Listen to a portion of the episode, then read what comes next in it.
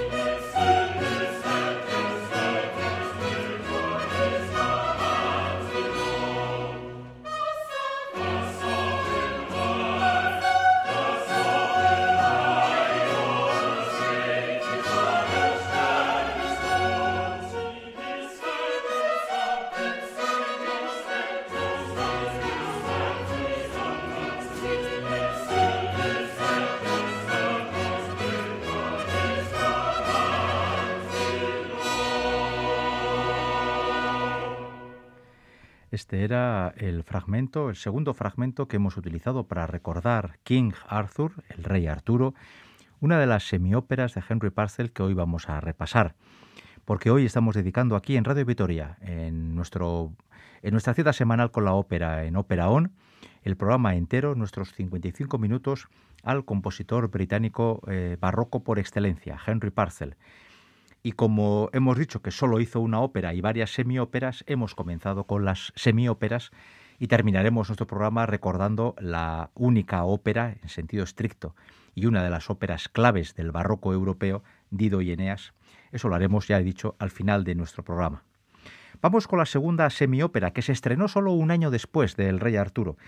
Lo cierto es que Henry Parcel fallece en 1965 eh, perdón, en 1695, ya no, no, sé ni mirar los números, en 1695, y compuso eh, King Arthur en el 91, o la estrenó, en el 92, eh, la segunda que nos va a ocupar, The Fairy Queen, la reina de las hadas, y prácticamente a partir de entonces iba a semiópera por año.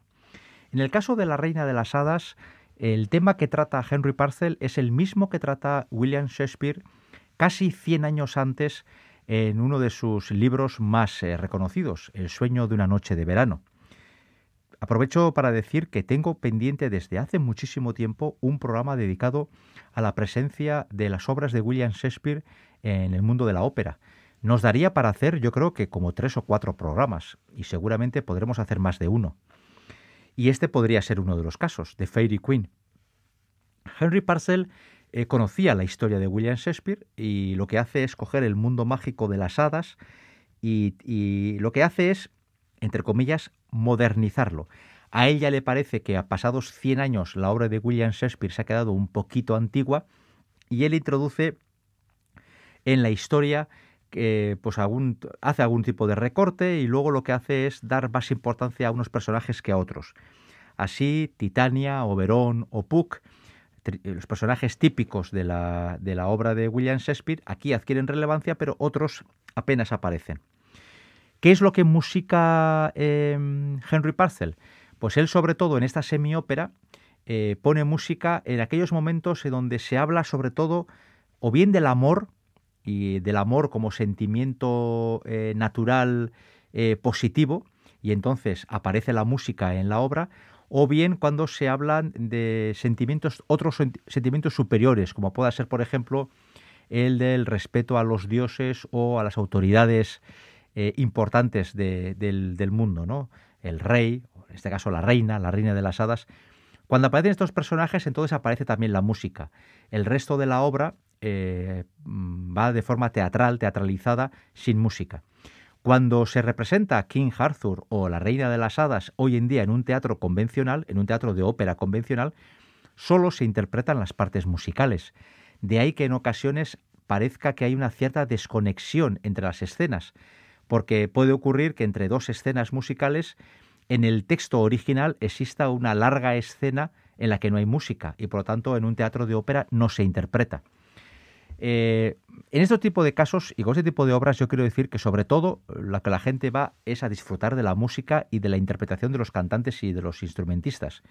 No tanto a perseguir una historia, porque de la misma forma que en King Arthur la leyenda artúrica queda en un segundo o tercer plano muy diluida por la historia, en The Fiery Queen la obra de Shakespeare original también queda terriblemente diluida.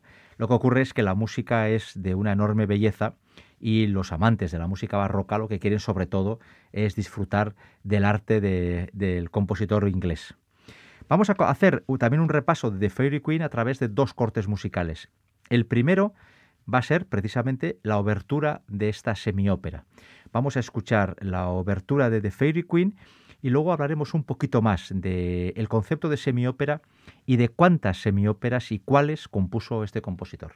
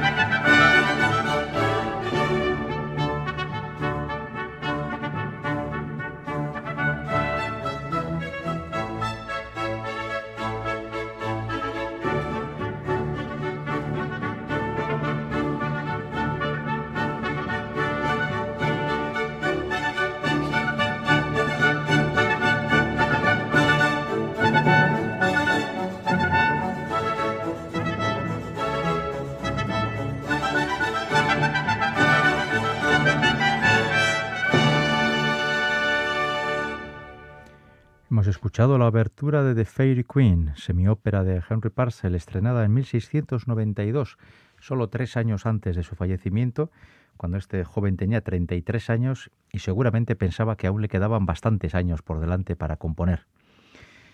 Hemos hablado ya varias veces de lo que es una semiópera y, por lo menos, aunque sea a título de inventario, podemos decir que Henry Parcel compuso mucha música para el teatro, en términos generales.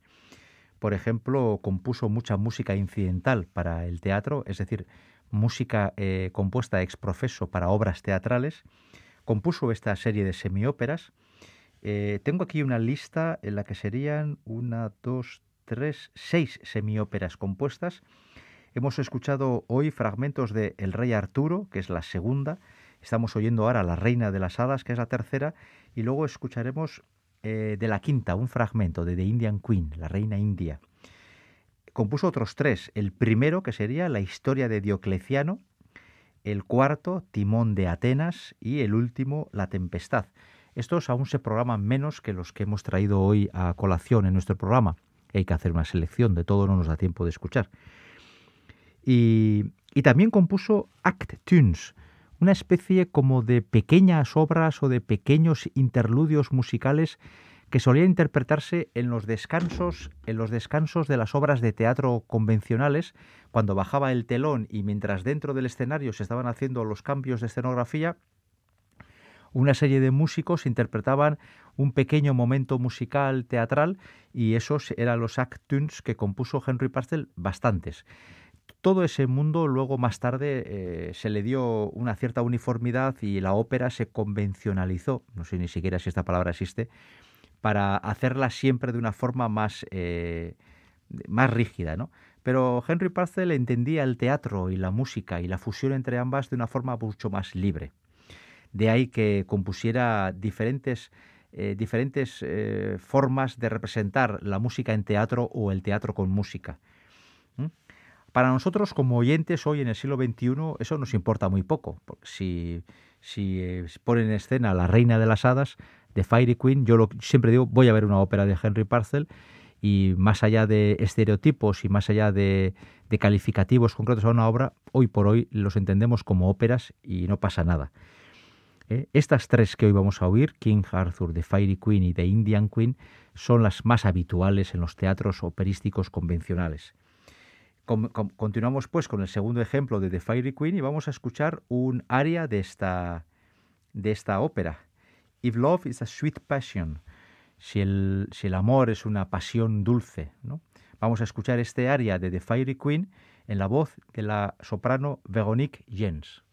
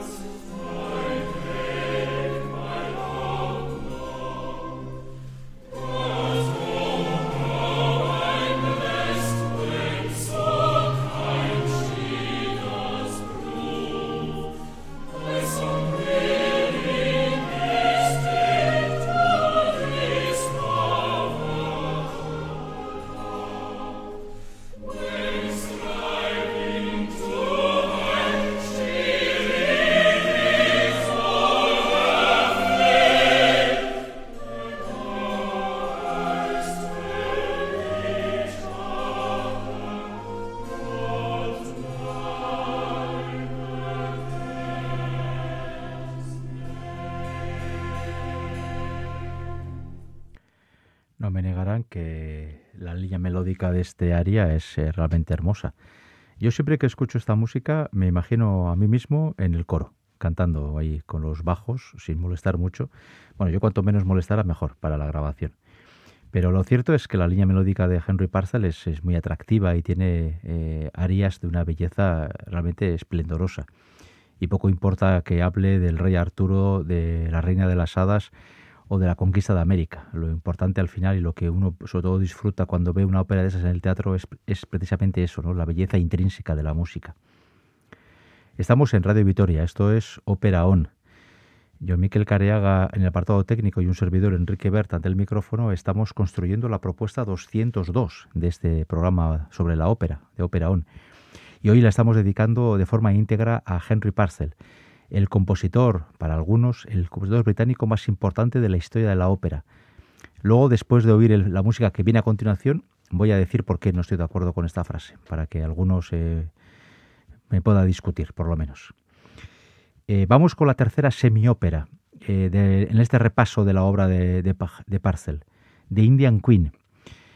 ¿Pueden ustedes imaginarse lo que, lo que sabría un británico en el siglo XVII sobre el proceso de conquista de América?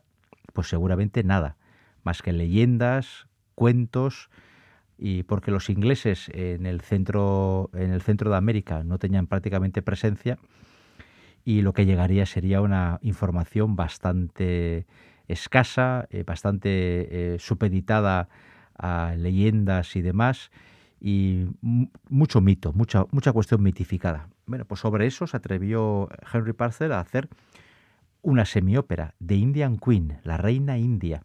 Sitúa la, la, trama en el momento de conflicto entre Perú y México, entre Perú en, en Sudamérica y México en Norteamérica. La situación ocurre en el centro del continente y, por supuesto, eh, aquí que nadie espere encontrar una eh, interpretación ya crítica o ya sumisa del proceso de conquista de América por parte de los españoles ni nada parecido. Aquí eh, América es un mundo hiper exótico en este momento, es un mundo desconocido del que apenas se tiene información y si uno quiere colocar una historia en algo exótico, pues elige ese, ese mundo, lo lleva allá y la gente acepta eso y la reina es india como la reina podía haber sido del, extremo eh, nordeste de Ceilán y no pasa absolutamente nada. The Indian Queen se representa sustancialmente menos que las dos anteriores. Yo tuve la oportunidad de verla en una quincena musical donostiarra hace ya algunos años y la verdad es que he de reconocer que en aquel, aquel día fui con muy poquitas ganas al teatro. Y luego siempre me ha gustado haber vivido aquella experiencia, porque al menos puedo decir que una vez ya la he visto. Vamos a escuchar un área de esta semiópera y luego entramos a hablar sobre la única ópera real de Henry Parcel y de la trascendencia de este compositor en el mundo teatral británico.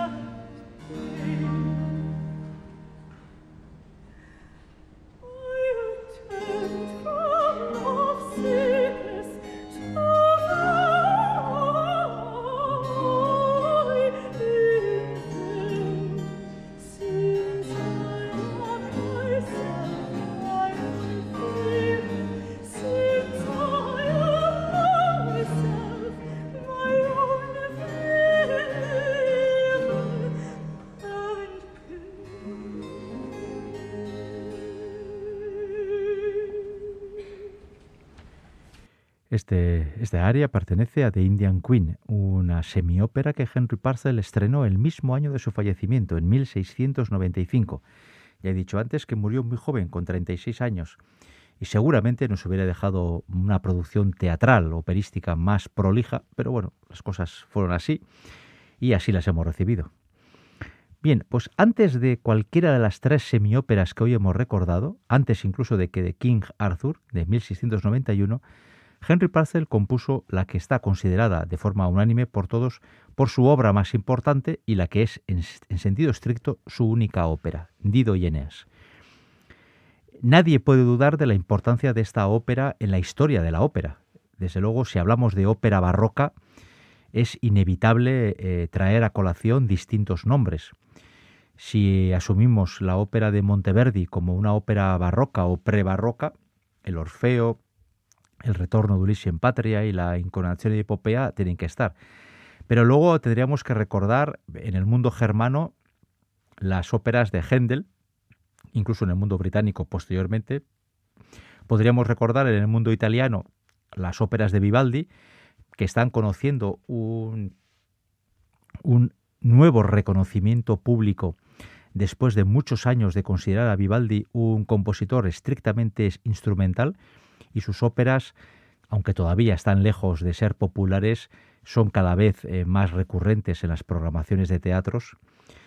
Eh, y, luego tenemos el caso británico de Henry Parcel, que con esta ópera, con una hora de producción operística, porque es lo que dura Dido y Eneas, creo que no llega ni a los 60 minutos, estamos ante la obra cumbre y para muchos la ópera más importante en inglés eh, durante siglos. Y esto nos lleva a hablar de un tema eh, bastante curioso y es que la ópera, bueno, en el siglo XVII tiene el alcance que tiene, pero sobre todo la ópera se desarrolla en los siglos XVIII y XIX.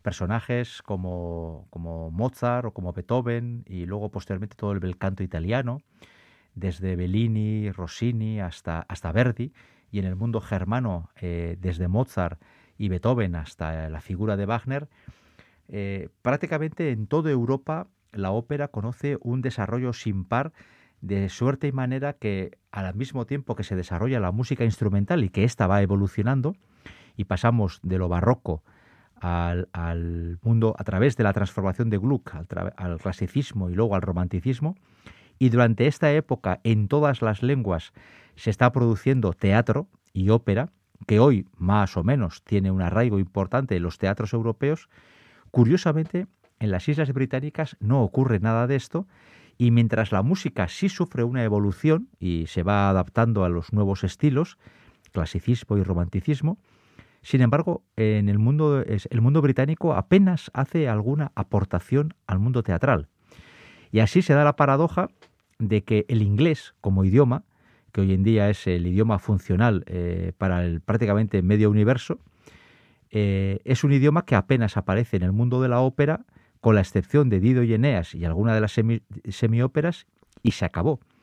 Hasta que aparece Benjamin Britten en 1945, cuando estrena su Peter Grimes, pega el gran pelotazo y de repente el mundo se da cuenta que en Inglaterra, en Londres, hay un señor que compone ópera, compone ópera en inglés y encima tiene éxito. Y de ahí que surja, eh, normalmente se, haga este, esta mención, ¿no? Entre Henry Parcel, siglo XVII, y Benjamin Britten en 1945, existe un enorme vacío que a veces parece difícil de explicar de por qué en todos los países y en todas las lenguas se generaba un teatro de mayor o menor calidad y mientras tanto el mundo británico parecía estar ausente de ese desarrollo del teatro y entre Parcel y Britten no hay prácticamente nada. Evidentemente sí existía, podemos hablar no estrictamente de ópera, pero por ejemplo las operetas de Sullivan a finales del 19 eh, eran tremendamente populares y el público británico, lo que podría ser un poco la zarzuela española, ¿no? pues iba a los espectáculos de las operetas de Sullivan prácticamente con una devoción infinita, se reían un montón, lo pasaban muy bien y disfrutaban mucho de ese tipo de textos. Esas operetas fuera de Inglaterra han tenido muy escaso desarrollo son demasiado localistas y a nosotros, pues bueno, no nos hacen mucha chispa, ¿no? Y de hecho yo, por ejemplo, hasta donde yo sé, yo no recuerdo a ningún teatro a cientos de kilómetros a la redonda que haya programado nunca una opereta de Sullivan. Eh, y sin embargo algunas las hay muy, muy conocidas. ¿no? Eh, es pues hasta la figura de Britten que el inglés prácticamente no es, no se convierte en un lenguaje operístico. Hoy ocurre exactamente lo contrario. Hoy el inglés es un idioma muy recurrido en el mundo de la ópera. Por varias razones. Primero porque hay un montón de compositores británicos que están haciendo ópera y ópera de éxito. Eh, por otro lado, porque las óperas de Benjamin Britten, por ejemplo, eh, son de repertorio, muchas de ellas, y hoy en día es muy fácil encontrar el apellido Britten al lado de Verdi, de Wagner, de Rossini o de Puccini, prácticamente en cualquier ciudad europea. Y por otro lado, porque la ópera se ha internacionalizado y los estadounidenses también hacen mucha ópera en inglés, desde George, desde George Gershwin o antes Scott Joplin, a los actuales, a los por ejemplo, John Adams o todo el mundo, eh, Philip Glass, el mundo del minimalismo, o compositores más jóvenes que ahora mismo están haciendo títulos de éxito en Estados Unidos. Pero también el inglés ha sido la lengua utilizada por otros compositores que, que quizás pertenecen a países pequeños de una lengua sin tradición operística y que escriben lenguas, eh, óperas, perdón, en inglés. Estoy pensando ahora, por ejemplo, en, Tan Dun, eh, de origen chino, que vive en Estados Unidos y que compone sus óperas en, inglés con algún fragmento en su idioma natal, pero que eh, evita ese tipo de idiomas. Pues bien, hoy en día el inglés sí es un idioma operístico y yo creo, personalmente, que Benjamin Britten es la figura operística más importante que ha dado las Islas Británicas, aunque solo sea por el número de obras eh, que ha dado para la humanidad, teniendo en cuenta que Henry Parcel solo compuso una ópera, Dido y Eneas. De Dido y Eneas hicimos un monográfico hace muy poquitas semanas, por lo tanto no voy a reiterar lo que dije en ese momento. Dido y Eneas es una ópera breve, apenas llega a la hora de duración, y su eh, fragmento más conocido es precisamente el lamento de Dido, el lamento que precede a la muerte de Dido una vez que Eneas, su amor eh, infinito, abandona eh, el palacio de Dido para dedicarse a sus menesteres militares. Este lamento de Dido ha sido interpretado por prácticamente todas las sopranos habidas y por haber. De hecho, en el monográfico sobre Dido y Eneas pusimos una, interpretación nada barroca, era la voz de Kirsten Flagstad.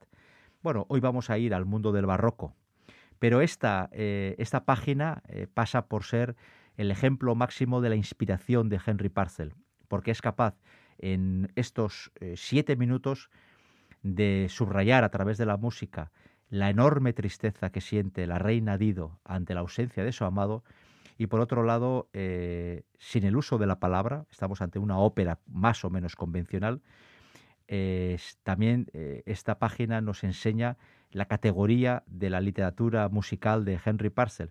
Un Parcel que cuando compone Dido y Eneas es un muchacho de 30 años, en aquella época un hombre de 30 años, que seguramente pensaba que tenía aún muchas cosas que hacer para el futuro con este lamento de Dido, de la única ópera del autor británico que hoy nos ha ocupado los 55 minutos, nos despedimos en la confianza de haberles podido ayudar siquiera a abrir un poquito la perspectiva de, la, de que existe, que tenga cada uno de los oyentes de Radio Vitoria en torno a este compositor.